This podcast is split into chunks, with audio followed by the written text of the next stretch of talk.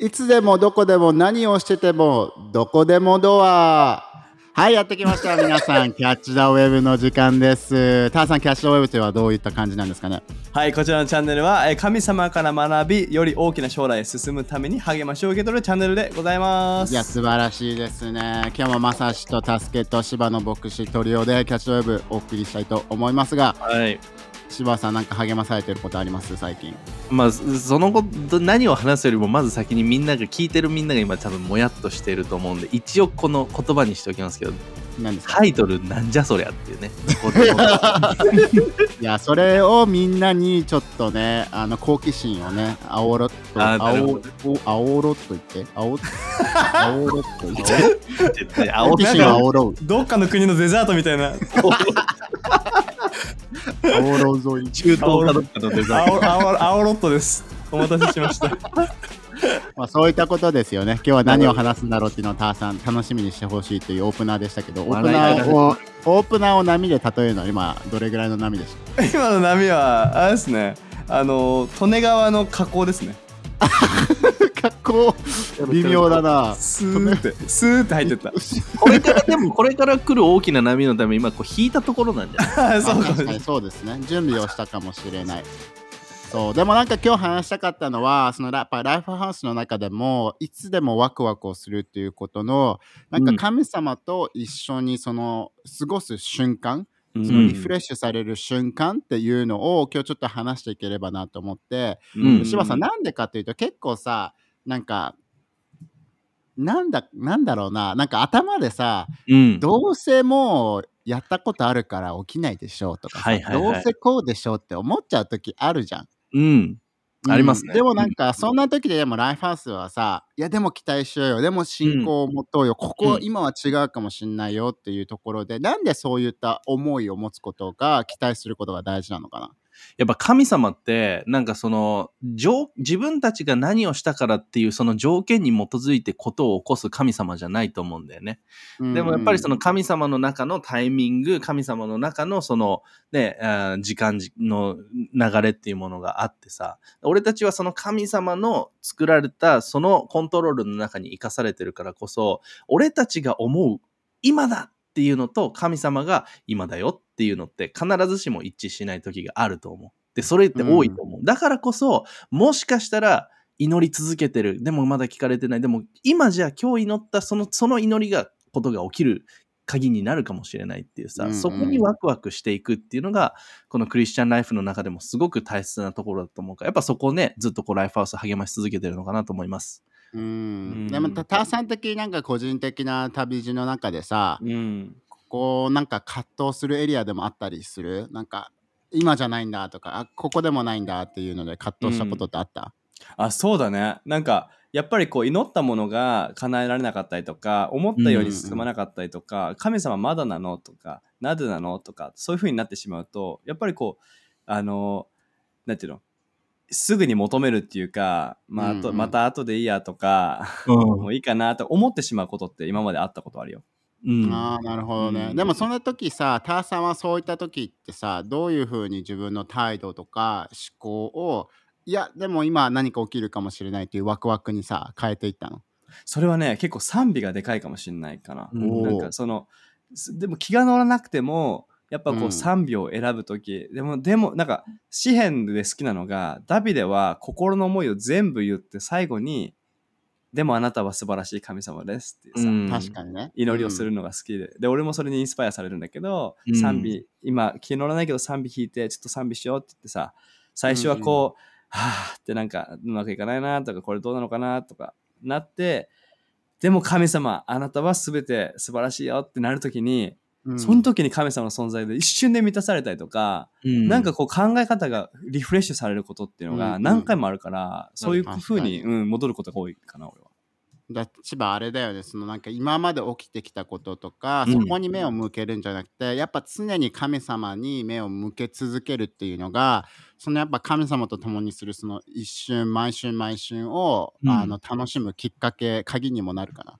そうだね。なんか神様はいいこといっぱい絶対してくれてる。うん。で、やっぱその中で、そのしてくれたいいことに目を向けるだったりとか、あとはその神様の性質っていうところ、なんか、うん絶対俺たちのことを愛してくれてて素晴らしいものを用意してくれてるんだからこそそこに進んでいくんだっていう、やっぱその、あの、なんて言うんだろうね、思考というか、あの、それはすごい大切だと思なるほどね。なんかターさん的にさ、そのもちろん、なんかビッグ3とかを通して、その日々の、その、なんていうんだ、順調に成長していくって言い方いいかわからないけどさ、うん。あのコツコツと一歩一歩ね成長していくっていうプロセスもあると思うけど、うん。助けなりにさなんか急にグッて自分成長したなとか急になんかその一瞬で満たされた来たなっていうようなうん。ストーリーとか体験とかなんかあったりする、まあ他の人を見たっていうのでもいいし。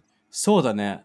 例えば一つ一瞬で変わったってものがあるとしたら、うん。あのある時に俺はコネクトグループリーダーをしてて、うんそのグループの成長が見れないというか人が減ってってしまうっていうシーズンがあったんだよね、う。ですごい俺葛藤しててどうすれば人増えるかな、増えるかなってことばっか考えたんだけど、うん。うんある時あの駅の改札を出た瞬間にうん。神様からの質問っていうか心の中で何のためにやってる？ううん。自分のため私のため？っていうこの考えがパッて出てきてその瞬間に俺の中で俺のためだじゃないんだこれ。神様のためだ、うん。神様これ俺ごめんって自分のためにやってた。あなたのためにさせてってなった時に全てが変わったっていうのがある、うん。その瞬間からねそのシーズンからその瞬間があってからちょっとずつグループに人が増えてってっていうのがあって、うん。その一瞬で俺の考え方と向かう方向が100もう180度変わったっていうのがあるね。すごい。うん。一瞬だねでもね。本当に一瞬だったあれは、え芝この違いはさ何なのかね？そのなんかもちろん家庭を通る必要性とかさ、家庭を通って得るものもあるけど、うん。でもなんか予期せぬ事態で神様が一瞬でポッってやって成長するきっかけになったとか、引き上がったきっかけになったっていうけどこれはなんか違いあるのかね、なんかでも説明しようのない、なんか俺らもよく使うそう超自然的な力っていう言い方をするけれども、まず俺らそれを信じてるじゃん。神様がその一瞬で満たしてくれるとか、一瞬で変化を起こしてくれるとか、一瞬で癒しを与えてくれるとか、うん。で、そその証明というか、その、なんていうの、それが起きてるっていうのが今の助けのストーリーだと思うんだけれども、だから、うん俺たちが求めるときに、やっぱり一瞬で神様は満たしてくれる神様なんですよ。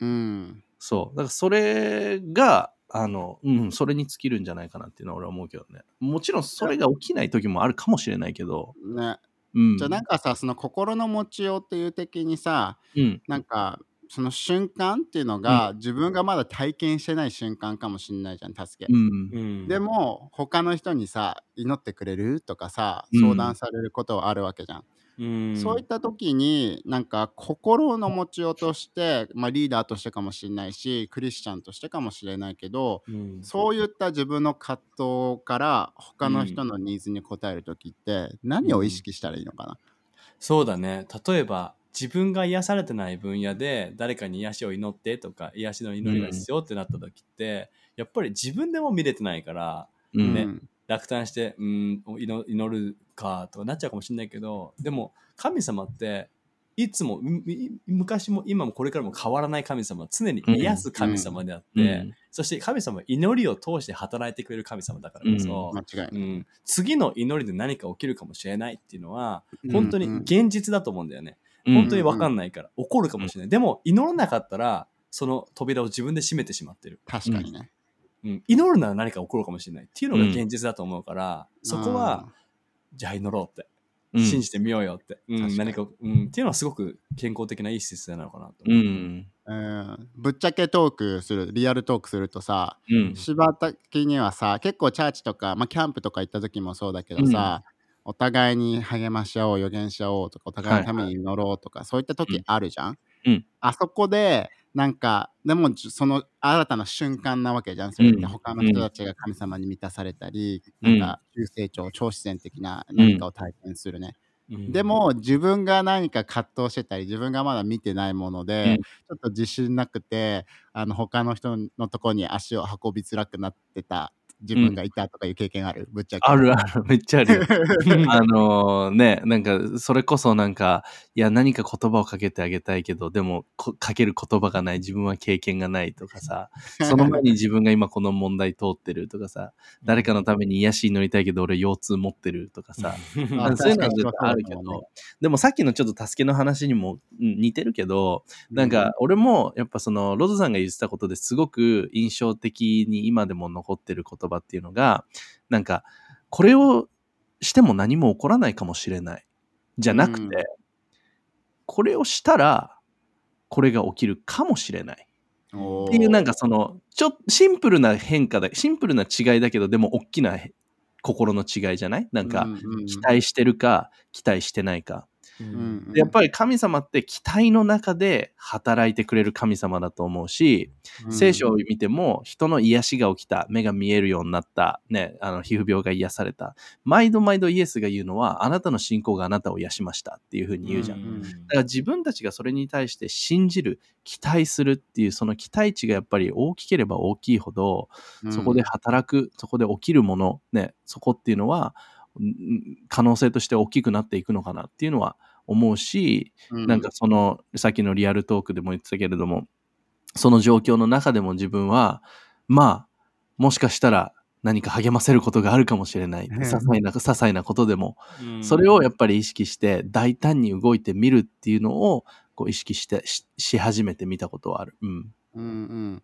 で炭酸なんかそこのさじゃあもう勇気出して信仰を持ってうん。祈りましたとか言ってみましたやってみましたって中で、うん。そこの中でも想像してた結果が得られなかった時の対処法は、ああ、いいね。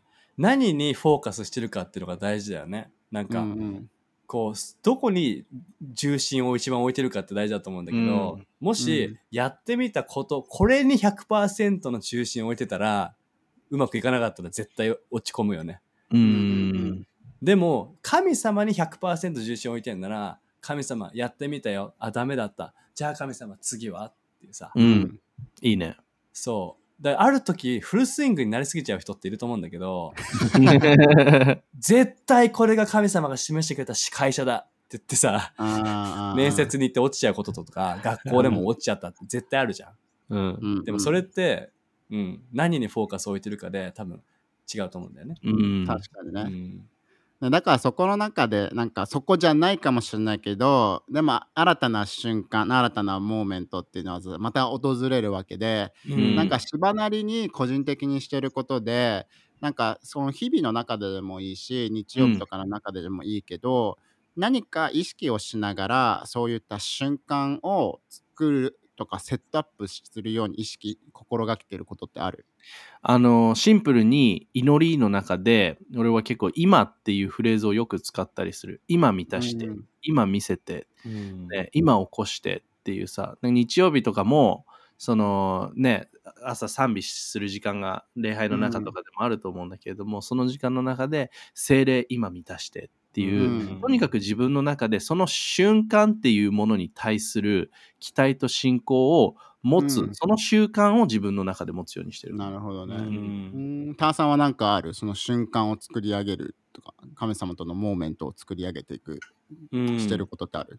してること。まあもちろん習慣としてはさっきのビッグスリーっていうのがあるけども、うん。やっぱりこう人と会う時例えばメッセージに向かう時とか、うんうんうん。あの何かにする時仕事でもそう神様今今日仕事見たして今力を与えて、うん。うん、っていうのはやっぱこう神様はこの瞬間を助けたいと思ってくれてる神様って信じてるからうんうん。その扉を入る前に、うん、神様助けてって今満たしてっていうのはうんうん。すごくしてるかな、普段。確かにね。やっぱでもビッグスリーっていうのもその瞬間を信じながらやるとやらないのではしばやっぱ結構違いがあると思う。なんかそのルーティン化してやるのかでもうん。今この瞬間何か神様がしてくれるのかもっていうシンプルな祈りだったり、クリーンハートだったり、ジャーナルっていうのは、うん。やっぱ違う期待感がそこに生じてるのかな。いや、あると思う。やっぱそのジャーナルをしてても、今日この瞬間、ここで与えられる言葉が、もしかしたらうん。自分の将来の大きなね、ビジョンにつながる言葉かもしれないっていう期待もそうだし、んんんなんかクリーンハートとかもさ、自分の中でずーっとこうなんか握っちゃってるもの、なんかもう手放したいなとか癒されたいなとかトラウマだったり恥だったり、もう自由になりたい。今日がその日になるかもしれないっていうさ、うんうん。そこに対しての期待感を持つことによってやっぱそのビッグスリーっていうものの価値とその自分の日々の生活の中にもたらすウェイトというかさそれは大きく変わってくるんじゃないかなって思うね。うん、確かに。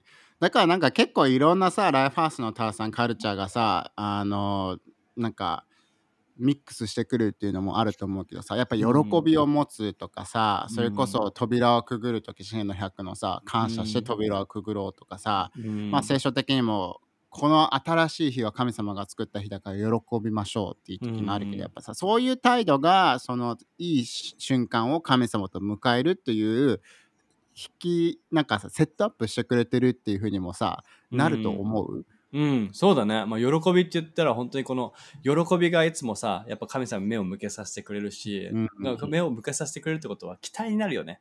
なんか、うんうんああ、神様って、これ今日してくれることを信じるよって。うんうん。うんだからこそ、やっぱりこの、まあ、その喜びっていうのも、ジャーナルとか聖書の言葉とかさ、うんうん祈りとかから通してもさ、励まされるものとかさ、さらに燃えるものだからこそ、確かに。そういうのがめなんかミックスするような、なんかね、うん。そういうのをミックスして、その瞬間にへの期待に変わって、つながっていくのかなって。るほどいいねうんうん。でも芝さでもなんかさこういう人もいるかもしれないのさいやでもなんかそんな一瞬一瞬ってさそんな簡単でいいのかなとかさなんかこんな悪いことを通っているんだからそんな一瞬で良くなるなんかちょっと考え方ナイーブじゃないとかさ思っちゃう人もいるわけじゃん。こんだけ神様から自分離れたんだから、一瞬で戻れるわけないじゃんみたいな、もっといいことをしなきゃって思っちゃう人もいるかもしれないけども、そういった考えに対しては自分たちはどういうふうに対応していくべきかな。いや、本当にそれに関して強く励ましたいのは、あの、神様は、その、あなたをいつも、まず、まず想像してみてほしいのは、神様を腕広げてあなたのこといつも待ってるんだっていうことで、うんそのために、その神様のもとに戻ってくる、あるいは関係を持つだったりとかさ、癒しされるだったりとか、触れる。うんね、どういうことであれ、そのために必要なのって、儀式を踏んだ何かとか、ルールを守ったステップとか、そういうんじゃなくて、もうシンプル、自分の思考の中で持つ一歩、神様の中に入る、一歩神様のところに戻るっていうところだと思うんだよね。で、その一歩っていうのが、やっぱこの一瞬っていうものとすごくリンクしてると思う。だからこそ、このイエス・キリストとの関係の中での起きる奇跡だったりとか、あるいはそこに戻ってくるだったりとか、自分の中で抱え、罪悪感があるから、いや、そんな一歩なんて都合良すぎるでしょって思っちゃうかもしんないけど、でも、いや、神様はそういう神様なんだよっていうさ、うんうんイエスってそういうイエス、キリスト神様なんだよっていう、やっぱその真理を自分がちゃんと心で受け止めるっていうのはすごく重要じゃないかなって思うね。うん。タワさんはこのさ、なんか神様に戻るとか、恵みに戻るとか、まあ考えを変える、悔い改めるっていうのも、ちょっとプロセスがいるんじゃないとか、なんか思う人もいるかもしれないし、なんかそれが時になんか感情を伴わなきゃいけないんじゃないって思っちゃう人もいるわけじゃん。なんか悲しく思わなきゃいけない、または涙をして、うん。まあ、それこそなんかさ宗教的なイメージかもしれない懺悔をしていっぱい泣いてうん。ですっきりしたら神様のもとに戻れるっていうプロセスって感じちゃうかもしれないけど、うん。実際のところはどうなのかな？その感情を伴うものだから恵みの中に入るとか戻ってくるって中になった時に。うん、いや、めっちゃいい質問だと思う。その立ち返ると、神様に立ち返るとか、悔い改めるって言葉を聖書でさ、たくさん見るけど、うん。あの、悔い改めるってさ、く、悔い、悔いるってさ、く、うえーっていうのとさ、改めるってあるけど、うん。だから元のギリシャ語を見るとさ、そのただメタノイアって言葉で考え方を変えるっていう言葉が元々の言葉だから、それ見ると、まあ、もちろんね、本当にかもう神様から来るその感情からも溢れた感謝とかのとかも、うん。まあ、溢れることあるかもしれないけど、必ずしも感情がなきゃ悔い改められないとか、神様のところに戻れないとかじゃなくて、ただ、あ、神様、ごめん。あなたに戻るごめんねって。う。うんんあ、神様、それじゃなくて、こっちだよね。あ、神様、こっち行くよ。さあ、これがうん悔い改める考え方を変えるっていうことだから、うん。確かにねなんかそう、そういうね、こうじゃないといけないじゃないよね。ね、じゃあ芝そのさなんかこの中にはもしかしたらさ言ってしまったこととか、やってしまった些細なことうんで恥とか罪悪感を抱えてる人がいてそれがなんか足かせになってる人がいるかもしれないけどさうん。そういった人たちはじゃあ今でもこの瞬間でも考えを変えれば、神様のその恵みのもととかその罪悪感っていうのが一瞬であの取り除かれるっていう可能性もある。うん大いにあるというか、もうそう、そうだ、そうだと思う。可能性は絶対あると思うし、あの、やっぱりそれが十字架の上でイエス・キリストがしてくれたこと、その、あなたのその恥、あなたの傷、今考えてるネガティブなもの、ね、そういったものって、イエスが十字架の上で、ね、自分に打ち付けられた釘と一緒にさ、打ち付けてくれたじゃん。背負ってくれたじゃんって。うんうんで、教会でも言うけれども、そのために必要なのは、それに対してありがとう。ね、その、それをしして、俺のために、私のためにしてくれたんだっていうことを心で信じることだよって。うんうんでローマにも書いてあるけど、それを心で信じて口で告白するのであれば、あなたは救われますっていうふうに書いてあるように、うんシンプルなんだよね。心でしなるほど信じて口で言うのであればって、そこの中にそれ以上の何も求められてるものってないからこそ、うんうんやっぱりそれがイエスが俺に対して、そして私たちに対して求めてるもの、一歩おいでって。うん。だから今日あなたもそれを癒される自由を体験する、その瞬間が今日このポッドキャストを聞いてる瞬間かもしれないし、今日この最後にね、みんなでぜひ祈ったらいいと思うんだけれども、うん。あの、その祈りの後にそれが起きるかもしれないし、確かに。うん。で、ターさんじゃあ今回起きなかったらどうしたらいい？次がある いや、マジでもやっぱなんうん。かそういう感じだよね。なんかそうん。の瞬間をどんどん作り続けるとかうん。いうことがやっぱ大事ってことだよね。こ今回起きなくても次があるってことだよね、ターさん。うん。そう。正しいことをすることに疲れ果てないでくださいって必ずその正しい時に収穫を得るからですっていう励ましだと思うけど、祈ること瞬間を信じることに疲れ果てない、うん。うん。それを期待するっていうのはねすごく重要だなと思う。う重要だね。んなんかさ2人の中でさ別に名前とかは言わなくてもいいけどさ、うん。なんか気づいたら次の週この人めちゃくちゃ変わってたとかさ引き上げられてたとかさ、もう別人のように、本当に一瞬に変わってたとかいうグッドストーリーとかターさんなんかあったりする？一瞬で変わってたっていうとあのあるね。あのある人が例えば自分は使えることはいいかなっていうふうに言ってたうん。人がいて、でも次の週ぐらいにあのお試しでドリームチームをやって で今はめちゃめちゃ喜びを持って使えている人がいるんだけど、そう。で何が起きたかっていうとやっぱジャーナルだったと思うんだよね。ジャーナルで神様がうん語ってうんうん。考えが変わったっていうか、すごいね。自。分にもギフトがあって役割があってっていうのを語られて前に進んだっていう人がいるかうら、いいね、うん。でもなんかさターさんのそのストーリーで好きだったのはさうん。その瞬間のミルフィーユだよねこれはね。あのミルフィーユ。どういうことかねという。と、まあ、その話したっていうのもなんか気づく瞬間になったと思うしだからそれについてジャーナルをしてみてって言った言葉も多分その新たな瞬間をうん。作らせてあげていて、でん。ジャーナルした後も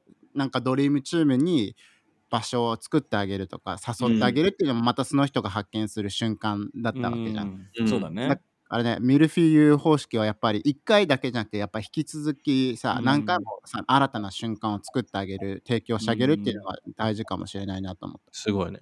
そうだね機会を提供することってき瞬間を提供することっていうかその神様がね、うんうん。その何かをする瞬間を提供することになると思うから、うん。そうだね。ワンコそば方式ですね、これはね。ミルフィーユでよかったん。じゃないかな。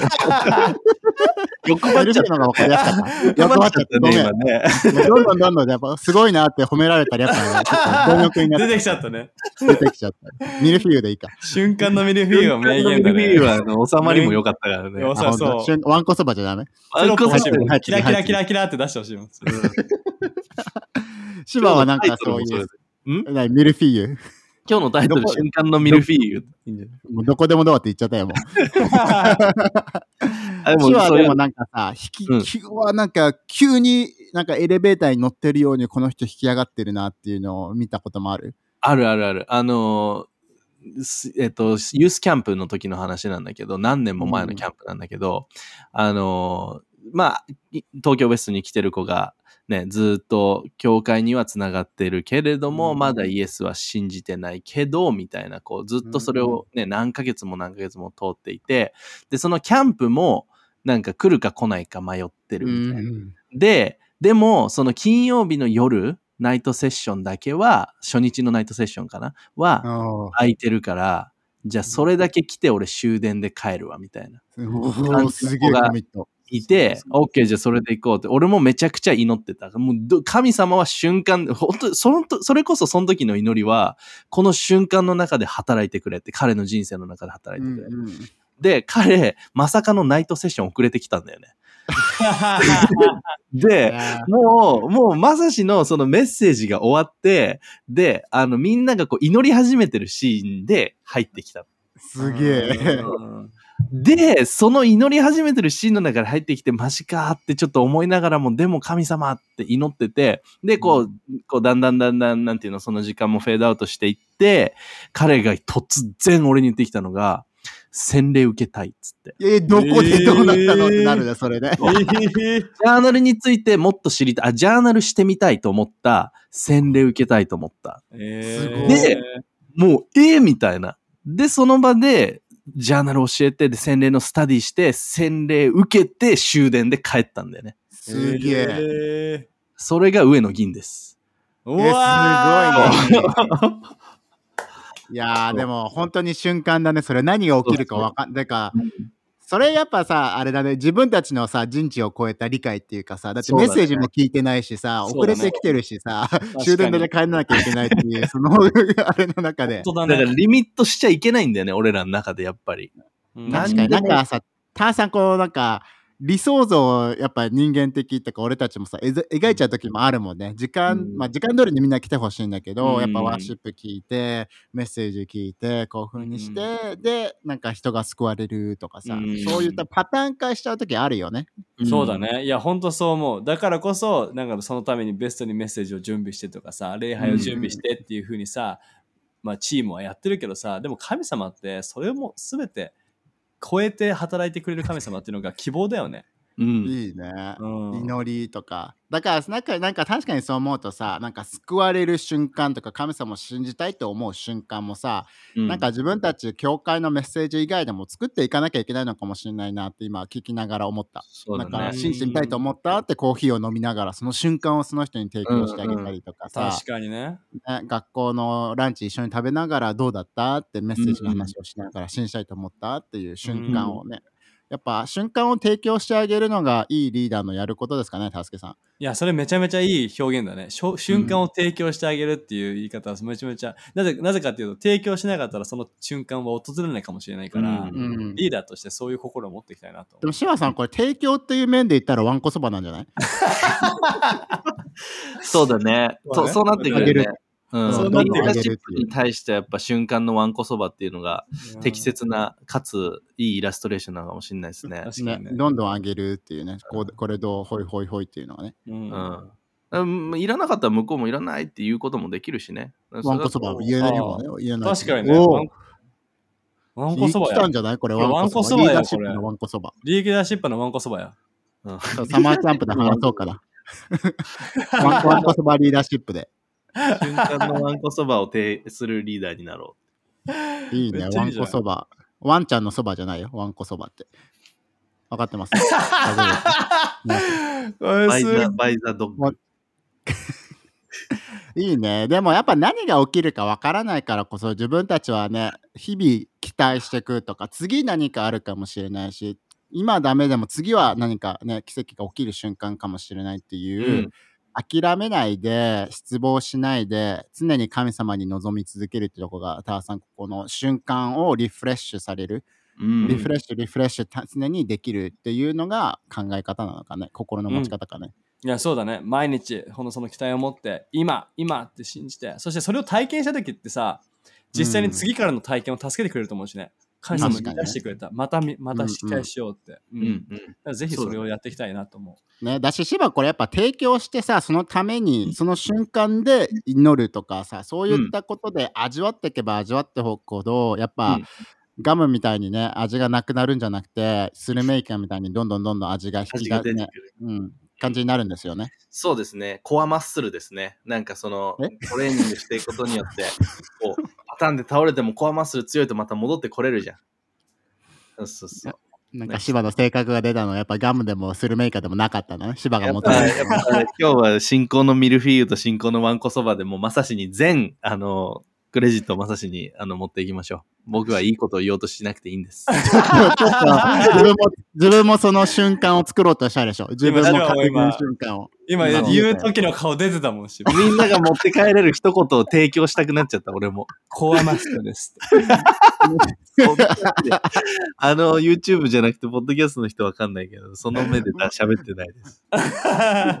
いやー、いいね。はい。じゃあ、こんな感じでね、どんどん瞬間っていうのをやっぱり期待していくべきだと思うし、まあ、神様とどんどんどんどん瞬間を共にしていきたいなと思うけど、ターさん最後にさ、何かその瞬間をいろんな意味でね、期待してる人が今いるかもしれないから、うん一緒に祈って今日は終わりましょうか。はい祈りましょう。えー神様、えーこの時間に感謝します。この聞いてる一人一人にあなたが素晴らしい計画を用意していて、自由や癒しやブレイクスルーを用意してくれているのに感謝します。今この瞬間、精霊で満たしてください。うん今この瞬間、あなたの素晴らしい答えを見せて、今この瞬間、あなたが素晴らしいことをしてくれることを期待します。うんイエスの名によって、アーメン。アメン。最高ですね。なので、ね、今回のエピソードもね、いいなと思ったら、高評価ボタン、あのチャンネル登録、またはね、友達にね、シェアして、この瞬間何かあるかもよっていうのをね、あの教えてあげてほしいですね。瞬間のミルフィーユ。はい、おわんこそば提供していきましょう。はい、ということで、今日のエピソードは終わりなので、次回会いましょう。またね。またねはい、じゃあ、柴さん、さざ波の時間をやってきましたね。今日はですね、あの、はいちょっと、あの、ちょっと普段とは違う形でいこうかなと思いました。を取りますと。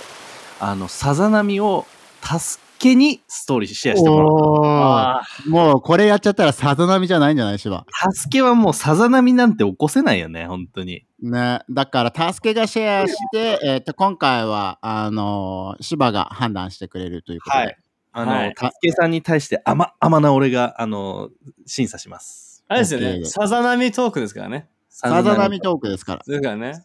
はいじゃあ、あじゃあ、ということで、じゃあ、あの、本当数日前、2日前ぐらいの話なんですけど、はいはい息子、キスケがいて、もうすぐ2歳になるんだけど、腹ペコ青虫っていう絵本が好きで、うんまあ、小さな卵から青虫が生まれて、えー果物野菜食べて大きくなって腸になるよってストーリーなんだけど、はい、はい。あの、キスケもそういうので食食べ物に興味持ったりして、最近うんミニトマトが好きになって、えーすごい。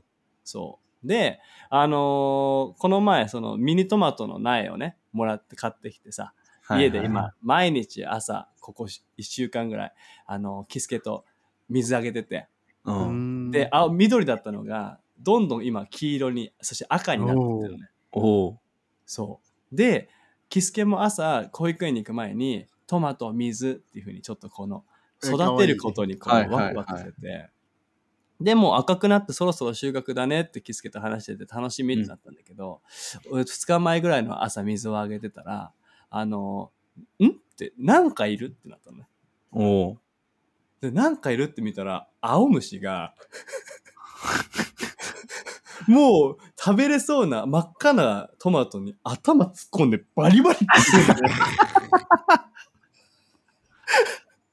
おい木の枝で引っ張ったらめっちゃなんかもう本当に奥深くまで食べててさ。うで、他のトマト大丈夫かなって思ったら全部穴開いて、絵本と同じ見た目になってて。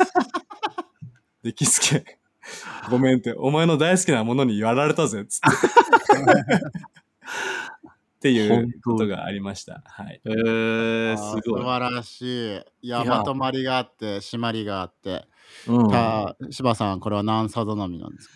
今日のさざ波は、あれですね、あの、膝ぐらいの高さのさざ波の連、連続でしたね、今の。バーン、ザバーン、ザわバーン。んこそば。わんこそばっすか？あんこそばです。膝並み？膝並み？膝並み？膝並み膝並みのわんこそばでした。ありがとうございます。膝ままで行ったらもうサザン並みじゃないんじゃないのもう割波だちゃんと波だね。乗す。れちゃう波あ、だ、ね。マジっすか？あ、嬉しいっす、マジで。膝並みのわんこそばで。で。いただきました。学ばされました。いやそうですね。日々学びの瞬間を提供してもらいましたね、今回。わかりました。で、てな感じで、また次回皆さん楽しみにしてください。またね。バイバイ。またね、バイバイ。